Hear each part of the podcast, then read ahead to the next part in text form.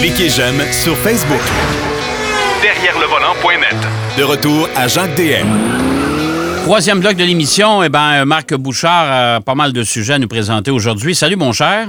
Salut, mon cher. Bon, écoute, euh, Niro électrique, tu l'as pour une période un petit peu plus longue qu'à l'habitude. Euh, tu vas nous mettre la table, mais on va s'en reparler plus tard. Effectivement, je l'ai en fait pour quatre semaines. La raison de ça, c'est que depuis toujours, toi et moi, parce qu'on vit un peu plus loin en région, on dit toujours qu'on est moins une clientèle pour la voiture électrique Ouais. euh, parce qu'on a des rythmes de vie qui nous qui font qu'on est toujours en déplacement puis qu'on passera notre vie sur des bornes de recharge. Alors que les électromobilistes me disent ben t'as rien compris, puis au contraire, t'es le, le type parfait. Alors j'ai décidé de le tester avec la collaboration de Kia. Donc, je vais conduire la Niro pendant quatre semaines et je m'en sers vraiment comme de la voiture familiale et je m'en sers aussi pour mes déplacements. Petit exemple, je suis allé à Gatineau un peu plus tôt cette semaine. Je suis allé avec la Niro électrique. Je peux te dire que dès le départ, mon premier réflexe, c'est de dire il va falloir que j'apprenne à conduire électrique. Parce que euh, je suis parti d'ici, puis tu sais, tu réfléchis pas de la même façon. Alors moi, je suis parti, la batterie était à 83% La Niro propose 400, à- quand elle est pleine, là, elle affichait 415 km. Donc, je dis à 83 368 km, me rendre à Gatineau, c'est 278 de chez nous. Ouais. J'en ai en masse. J'avais négligé quelques éléments, entre autres le fait que je suis toujours sur l'autoroute. Et un autre élément, c'est que les autoroutes en Ontario, c'est 110 km heure. Et j'ai constaté que la Niro, à 110 km heure, consomme plus que, que, que le- la distance parcourue. Donc, sur les 250 km, j'en ai perdu 50 quelque part là-dessus. Alors que quand je roule à 100 km heure, ça fait à peu près la distance parcourue. Donc, j'ai été obligé de m'arrêter avant de me rendre à, à Ottawa, Gatineau, pour recharger pendant quelques minutes sur une borne rapide avant de repartir. OK. Donc, c'est tous des éléments que je vais devoir apprendre à maîtriser. De la même manière, on était là-bas, on était au casino du lac Lémy. Euh, on a passé la nuit là-bas. J'ai branché ça sur une borne de niveau 2 là, du circuit électrique, qui normalement aurait été suffisante, mais pour différentes raisons que j'ai pas encore éclaircies, ça a pris 11 heures la recharger au complet selon mon application. Et boy, OK. Ouais, c'est ça. Alors, euh, évidemment, euh, 11 heures, ça commence à être très long, alors que Kia nous parle de 9 heures, 9 heures et demie. Donc, dans ce contexte-là, euh, c'est tout ça que je vais apprendre à apprivoiser, puis on pourra s'en reparler, bien sûr, dans, dans quelques semaines. Je dois te dire, cependant, que si j'ai la Niro, c'est parce que c'est probablement, à mon avis, la plus polyvalente et la plus agréable des voitures électriques actuelles, avec assez d'espace de chargement pour être pratique. Donc, je suis vraiment content de faire ce test-là, puis on s'en reparle dans quelques semaines. Bon, ben de toute beauté. Euh, deuxième, euh, deuxième essai, cependant, qui va être un peu plus étoffé, c'est le nouveau Nissan Pathfinder. Oui, là, évidemment. Euh, écoute, j'ai écrit un texte quelque part qui dit On m'a redonné mon Pathfinder. Parce que la dernière génération du Pathfinder, c'était, euh, tu, tu le sais, un Ouais. véhicule qui était agréable, mais qui était doux, qui était, qui avait perdu l'espèce de personnalité un peu aventurière. Ouais, disons, là, il est ennuyant. Ouais, ben, j'osais pas aller jusque-là. mais- Non, non, mais c'est ça. Il est ennuyant. Non, non, pas de farce. Là. Il est- même, même, euh, même au chapitre du design, c'était pas. euh, c'est garde. là.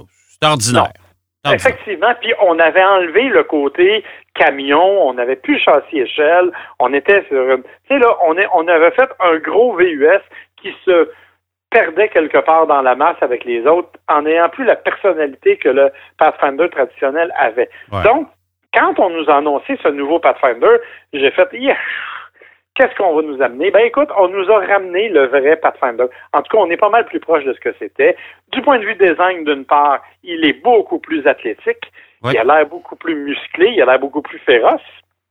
Euh, la partie avant, moi j'aime beaucoup les phares, la grille très carrée en avant. Tu sais, là, on a l'impression d'avoir un vrai camion. On n'est plus dans un véhicule de ville qui se fait passer pour d'autres choses. Ouais, tout à fait. Euh, autre élément, bien évidemment, c'est un peu comme les journalistes automobiles, les voitures, ça prend de l'embonpoint en vieillissant. Euh, été le cas du, Path- euh, du Pathfinder aussi, mais on l'a bien maîtrisé. On arrive quand même avec un véhicule qui est imposant en dimension, capable de recevoir jusqu'à 7 passagers sans problème, mais euh, qui est quand même là, qui ne nuit pas au dégagement. Évidemment, si tu remplis les trois rangées, ben euh, essaye de pas amener trop de bagages, là, parce que t'as plus Ouais, non, non, c'est ça. Ouais. mais, mais n'empêche que ça, ça fait un camion qui a quand même qui offre euh, un peu d'espace. Et l'autre élément, Et ça, c'est particulier parce que ce qu'on a fait, c'est qu'on a été capable de ramener, je te dirais, le bon côté de la dernière génération, qui était une espèce de luxe que l'ancien Pathfinder n'offrait pas. OK. Euh, on sait que les gens aujourd'hui recherchent davantage des habitacles qui sont plus raffinés, plus finis, avec des meilleurs matériaux, avec une ergonomie plus recherchée, avec une technologie plus abondante. Ben, c'est un peu tout ça qu'on a amené à l'intérieur du Pathfinder et on nous propose vraiment un véhicule qui offre euh, un intérieur vraiment bien pensé, euh, quelque chose de où les matériaux sont. Ben, c'est sûr que nous, hein, quand on essaye ces véhicules-là, en général, on essaie les, versions platine, hein, les versions pour les plus hautes de gamme. Alors, c'est sûr que là, on se retrouve avec des, euh, des, des, des, des, des, vrais des matériaux peut-être un peu plus sophistiqués, puis tout ça. Mais euh, quand même, euh, c'est quand même intéressant comme façon de faire, et c'est l'ergonomie du tableau de bord avec un grand écran au centre, un écran numérique devant le conducteur qui est facile à manipuler, un tout petit levier de transmission qui permet quand même d'avoir une console centrale intéressante, et la molette qui nous permet de choisir les différents modes de conduite, là, euh, de sable, boue, euh, roche, euh, neige, ce que tu voudras. Alors, tout est là.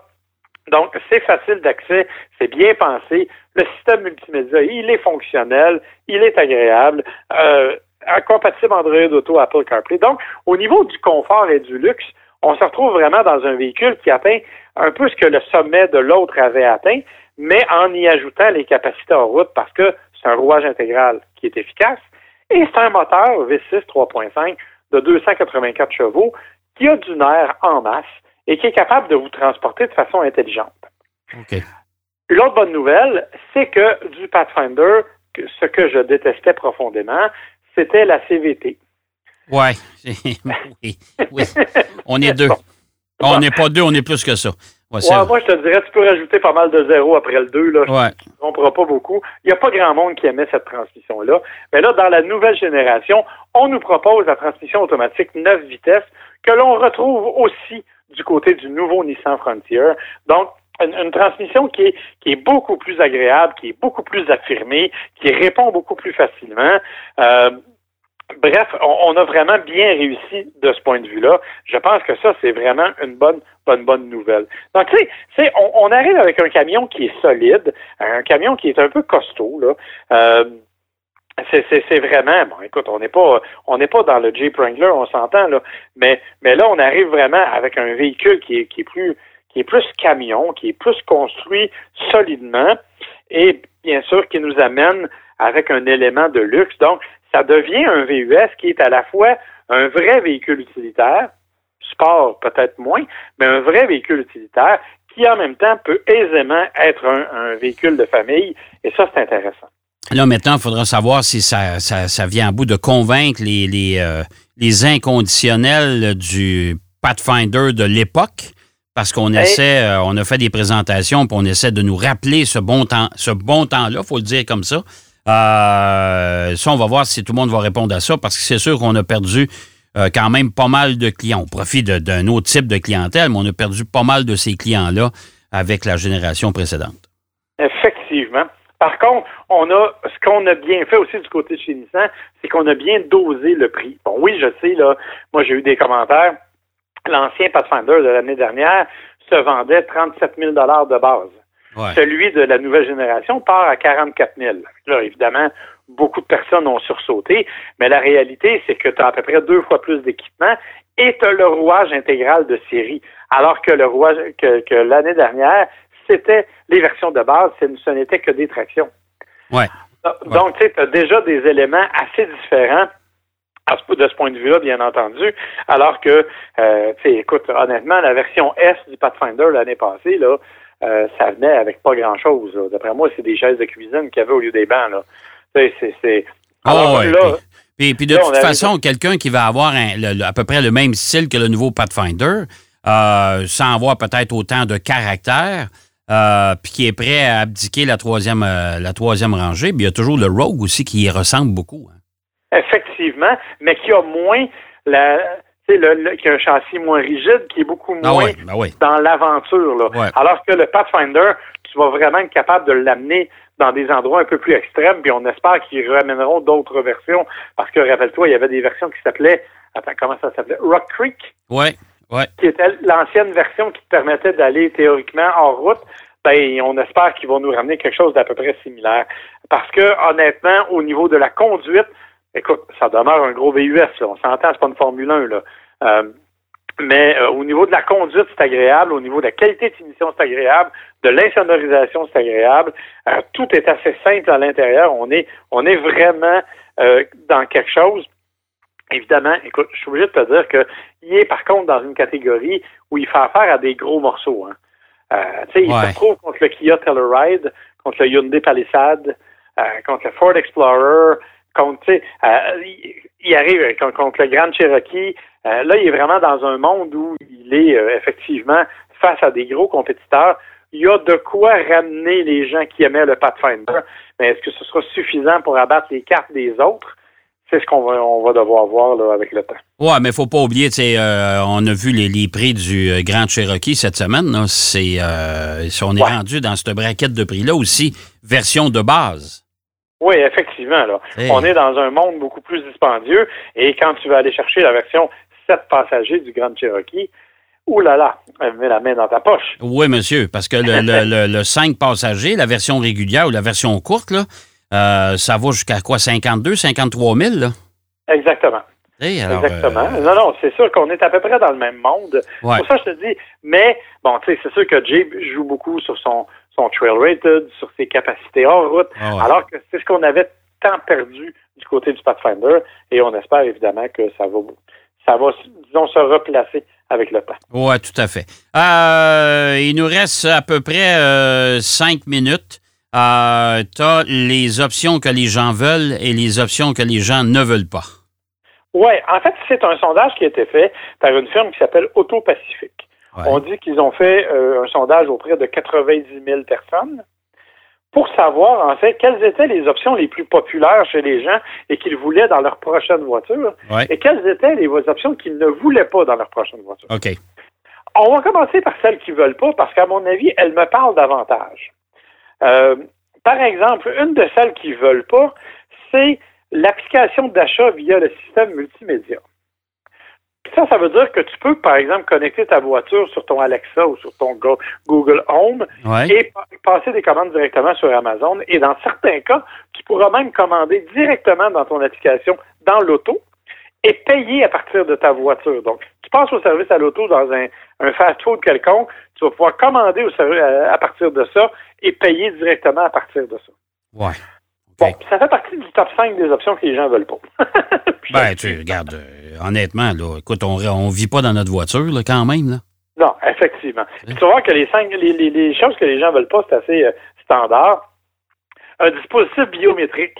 Ça, là, c'est la reconnaissance faciale, faciale, la reconnaissance des empreintes digitales. Les gens n'en veulent pas. Non. Puis, objectivement, je comprends pourquoi aussi. La commande gestuelle, tu sais ce que BMW nous propose où tu as l'air d'un imbécile à faire des tirons avec le doigt oui, dans oui, oui, oui, oui, oui, oui, bon, c'est alors ça fait partie des choses que les gens ne recommandent pas non plus. Euh, parce que d'abord, pour l'avoir essayé, ça marche de temps en temps. Et d'autre part, parce que ben fois que tu es rendu à faire des sparages devant ton écran, c'est aussi bien de tourner le petit bouton, ça fait. Non, il y, a assez, il y a assez qu'on parle du seul euh, avec du monde parler l'entremise de nos, euh, de nos headphones sans fil. Là. Wow! Hein? Exactement. Il y a des limites. Il y a des limites. Bon. Dans les autres choses que les gens ne veulent pas, le service de valet ou de conciergerie. Donc, tu sais, là, les ah. fameux. Ça, les gens n'en veulent pas. Ah, ça, c'est surprenant, ça. Ben, en fait, c'est que ça s'adresse à une clientèle qui est tellement spécialisée. Les services de conciergerie, ça va sur des voitures de très grand luxe actuellement. Ouais. Je suis pas sûr que pour monsieur, madame, tout le monde, c'est nécessairement quelque chose d'intéressant. Ouais. Et l'autre, et celle-là, je l'aime particulièrement, les gens ne veulent pas de conduite autonome sans volant. Oui, ça, je suis bien d'accord. ça, je suis bien d'accord. Parce que euh, la conduite autonome, moi, je connais une solution qui existe depuis des millénaires. Ça s'appelle le taxi ou le transport en commun. Exactement. Mais, euh, comme je te dis, tu sais, alors qu'on sait que beaucoup d'entreprises payent des fortunes pour développer des systèmes de cette nature-là, ben, écoute, on estime que seulement 7% des répondants voudraient avoir ce genre de choses-là dans leur, euh, dans leur voiture. Ben, écoute, est-ce que tu confierais ta vie à un ordinateur, toi? Écoute, j'ai de la misère à le faire en ligne droite sur l'autoroute dans des systèmes qui sont actuellement en vigueur. Ouais. C'est Tu ça. sais, là, les, les Brew Cruise, les Super Cruise de Ouais. ce monde, ouais. euh, j'ai beaucoup de difficultés à le faire. Alors, je me vois pas vraiment essayer de faire un petit dodo pendant que l'auto roule. Ah, c'est pas exactement mon genre. Écoute, je trace pas à moitié des conducteurs avec qui j'embarque. Je tracerai pas plus une voiture. Ben non, puis écoute, euh, s'il fallait que le système flanche pendant que tu fais d'autres choses, euh, écoute, ça peut avoir des conséquences très graves. Et moi, Et je là, suis parle- et, et- et je suis co- co- encore convaincu que euh, les voitures autonomes, ça viendra pas avant bien longtemps pour la simple et bonne raison, euh, c'est une question de responsabilité. Oui, puis de moralité, puis de tout ce que tu veux qui va venir avec, puis euh, des assurances. Non, non, ça va être compliqué, là. On n'est pas rendu là, vraiment pas, là. Les gens, mais, et en plus, là, on parle d'un système sans volant. Ça, ça veut dire que tu Hey. peux même pas dire, je prends le volant de temps en temps. Non, non. C'est c'est terminé, là. Tu es assis dans une navette, littéralement. Ah non, non, on veut rien savoir de ça. Puis imagine-toi que si demain matin, la voiture, a- euh, il y a une défectuosité, euh, tu prends le champ, tu cognes à une autre voiture, qui est responsable? Le constructeur ou toi? Exactement. Alors, ça, ça fait partie des questions qui sont à soulever. Tu as bien raison. Bon. Là, on va passer rapidement, par contre, Ah, t'as à peine euh, 10 secondes. Fait que, euh, aimes-tu mieux qu'on fasse ça la semaine prochaine? Oui, OK. On OK. va faire ça la semaine prochaine. Cette fois-là, ça, c'est les options que les gens vont vouloir dans leur voiture. Ah, ben ça aussi, j'ai hâte d'entendre ça. Ben écoute, euh, je te souhaite une belle semaine, mon cher, et puis euh, on se reparle la semaine prochaine. Avec plaisir. Bye bye, bonne semaine. Bye bye, Marc. Marc Bouchard qui nous parlait du Nissan du Nissan. Pathfinder, le nouveau Nissan Pathfinder, qui est beaucoup plus camion, c'est le cas de le dire. Euh, il nous a parlé aussi, il nous a mis la table pour un Niro électrique. Euh, il va l'avoir pendant quatre semaines. On va voir ce que ça va donner en utilisation quotidienne. Tu sais, la vie de tous les jours et non pas l'essai d'un véhicule en particulier pendant une semaine, très courte période, puis après ça, c'est fini. Enfin, j'ai bien hâte de l'entendre. Et on va faire euh, le- on va continuer ce sondage. Quelles sont les options que les gens veulent avoir dans leur voiture? Là, on a vu celles qui ne veulent pas, mais ceux euh, qui veulent avoir, et ça, on va le savoir la semaine prochaine. En attendant, ben moi, je vais vous souhaiter bonne route. Soyez prudents. Pensez à prendre votre rendez-vous pour vos pneus d'hiver. C'est important. Euh, ça commence à geler la nuit, donc ça se pourrait qu'on ait de la glace noire d'ici la semaine prochaine. Faites attention et n'oubliez pas d'aller nous voir sur derrière le volant.net, c'est important. Euh, des fois, de ce qu'on parle, eh ben, ça va se retrouver sur notre site web. D'ici là, surtout, soyez prudents, bonne semaine et à la semaine prochaine pour une autre édition de Derrière le volant. Derrière le volant.